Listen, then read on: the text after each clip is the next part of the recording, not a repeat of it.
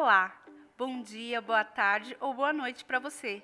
Meu nome é Daniele Andrade e está no ar o primeiro episódio do podcast Portal Se Informe, produzido pela comunicação da Secretaria de Educação. Os programas de áudio trazem notícias e novidades relacionadas aos profissionais da educação, além de informação para todos os ouvintes. O primeiro assunto é sobre resiliência e direitos humanos em tempo de pandemia. A professora Senise Monte Vicente, que presta assessoria à Secretaria de Educação, fala nesse podcast sobre resiliência e a reafirmação dos direitos humanos como princípio de proteção à vida nesse momento de pandemia. A consultora ressalta o papel da educação como direito estratégico e transversal, responsável por criar oportunidades para a superação das incertezas, fragilidades e vulnerabilidades sociais e econômicas, Senise tem uma larga experiência no setor educacional. Graduada em psicologia pela USP, mestre em psicologia social, atuou como coordenadora executiva em organizações renomadas como Instituto Ayrton Senna, Programa Banco na Escola, Escritório Regional da Unicef de São Paulo e Programa Envolver da Rede Social.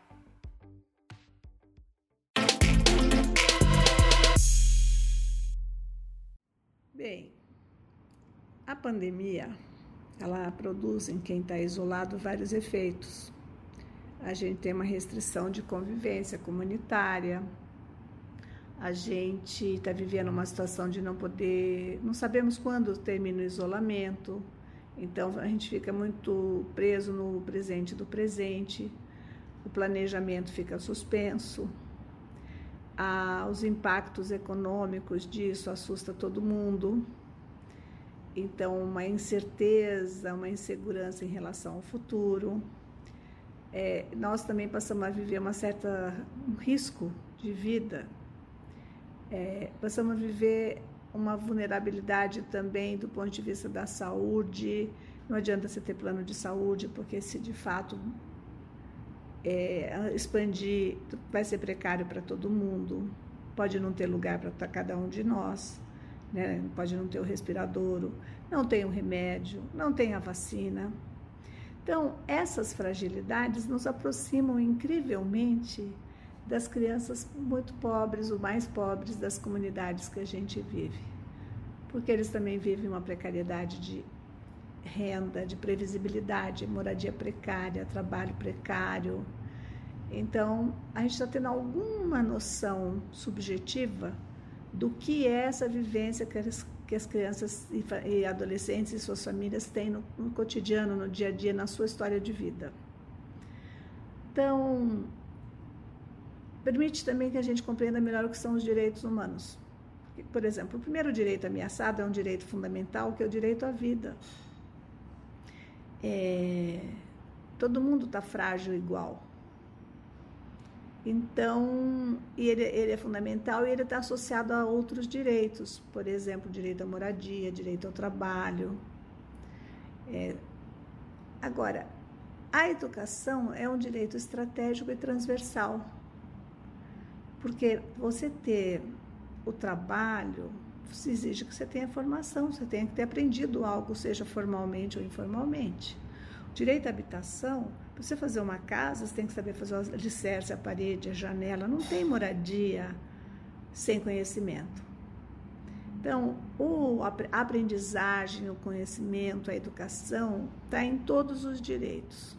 Você vê mesmo no direito à vida, nessa situação de pandemia, entender o que é um vírus, como se dá a propagação, é, ter, compreender a, as pesquisas, compreender os números, as projeções, tudo isso exige conhecimento e, portanto, formação e, portanto, educação. Então, quanto mais educação a gente, a gente tem, melhor nós estamos em relação ao mundo do trabalho, é, em, em, relação à economia. Então, a educação, ela tanto ela significa muito para o nosso desenvolvimento individual, mas também para o comunitário, para o coletivo. É, e como no Brasil sistematicamente teve uma perversão de falarem mal dos direitos humanos? O que os direitos humanos têm de estrutural é que ele é para todos. E é o direito de ter direitos. Não tem ninguém de fora, não é só direito à saúde, nós temos direito, alguns não têm. Direito à vida, nós temos direito, outros não têm. Ele é para todos, é universal. E é essencialmente vinculado à democracia, que, que é o, a formação política, é a organização da sociedade para garantir que os diferentes grupos sejam suficientemente representados e o norteador é o direito, são os direitos humanos, porque ele é um projeto de humanidade, faz parte de um processo civilizatório. Agora você vê, a gente chega a essa coisa avançada e iluminada que são os direitos humanos no pós-guerra, depois da, de, dos povos da Europa passarem por grande vulnerabilidade. Então, as vulnerabilidades, elas nos ensinam, a gente aprende com elas. Então, veja, nós estamos preocupados que pessoas morrerem de fome.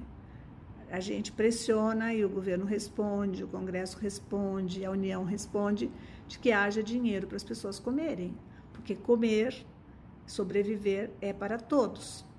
Então, na situação de crise, a percepção, a compreensão dos direitos fica mais facilitada, porque a situação obriga as pessoas a pensarem.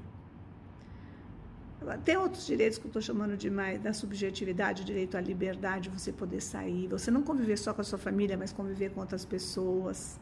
E o prazer que a gente tem, porque nós somos isso, nós somos fruto das nossas interações, nós somos as nossas interações. Então, quando a gente se restringe, a gente fica empobrecido, fica triste. Então, é, privação de convívio, é muito danoso, é muito sofrido para o ser humano. E nós estamos vivendo isso, esse momento de privações relacionais, por exemplo, das relações presenciais. Mesmo que a gente tenha acesso à internet e tal, o relacionamento virtual não é suficiente. Né? Ele não supre totalmente nossas necessidades humanas, afetivas, relacionais. Então, é, o importante desse mal-estar é o que a gente aprende com ele. O que a gente aprende sobre a vulnerabilidade. Como vivem as crianças que vivem cotidianamente essas, essas privações, que vivem essa vulnerabilidade e riscos né, de forma mais intensa. Que contextos são esses? Que histórias de vida são essas? E o que nós podemos fazer? Porque só tem os direitos estão ligados aos deveres, dever individual, dever comunitário, dever público. O dever individual, por exemplo, no direito à vida, eu tenho o dever individual de me alimentar, de tomar meus remédios, o dever em relação familiar, a família uns cuidarem dos outros, os mais jovens dos idosos, a gente cuidar das crianças, é dever. E o Estado, a coisa pública, é o nós também. É o nós, porque nós escolhemos nossos representantes. E eles também têm deveres. Porque, por exemplo, quando uma parcela enorme da sociedade está frágil, quem tem o dever é o poder público, a, prefeitura, o Estado e a União. Porque eles são nós. Nós, enquanto representação democraticamente escolhida. Então, vocês veem como que a educação é fundamental para todo para o indivíduo, para a família, para a comunidade, para o Estado. Como é importante que o governante entenda de ciência e respeite a ciência, respeite os estudos de epidemiologia, respeite e compreenda as projeções e os riscos, tome medidas protetivas, considerando o direito à vida um, dire um direito maior, não é? E, e também reforce o papel do direito à educação. Veja bem o papel da universidade pública, que paga com dinheiro dos nossos impostos, mas é quem faz pesquisa, quem pode promover vacina, conhecimento médico e os outros conhecimentos, saneamento básico, habitação, urbanismo. Então, a universidade pública é um bem né? ela tem que ser respeitada e valorizada. Que a gente fale também da solidariedade, que nessas situações de mais vulnerabilidade, a, a generosidade, a gentileza, a delicadeza também podem emergir e brotar dessa situação crítica. Então, do ponto de vista da resiliência, surgem coisas super bacanas que têm que ser valorizadas e estimuladas: o protagonismo, o pôr no lugar do outro, a cooperação. Então, muita coisa linda também está brotando. Para dizer para vocês, um dia esse tempo de isolamento vai acabar. Tudo que nós estamos aprendendo pode ser muito útil para melhorar o que nós já fazemos.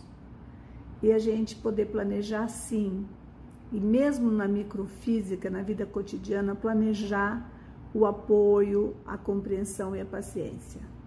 Não é fácil, né? mas a gente pode.